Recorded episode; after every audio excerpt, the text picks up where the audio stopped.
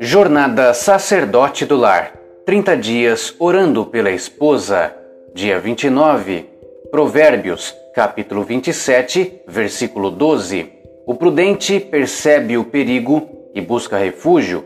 O inexperiente segue adiante e sofre as consequências. A partir de agora, dedique um pouco de tempo para refletir sobre as atitudes da sua esposa em relação à cultura, aos meios de comunicação, sua esposa reconhece e evita o mal? Ela dá as costas regularmente à pornografia, às tentações sexuais e à necessidade de mentir e enganar? Essa é uma característica valiosa, assim como fez José, que fugiu dos assédios da esposa de Potifar.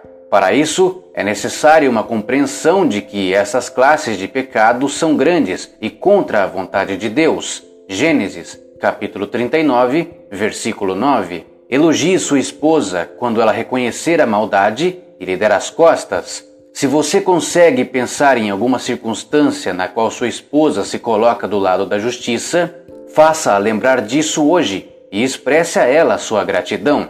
Ora mais ação igual a oração, suportar. Dica 29. O amor motiva.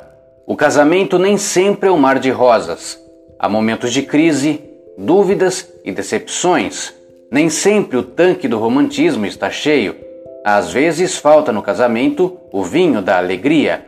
Jesus, porém, pode transformar a decepção em convicção, a dor em esperança, a falta de motivação em plena perseverança.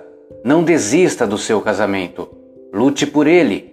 Deus pode fazer um milagre no seu casamento.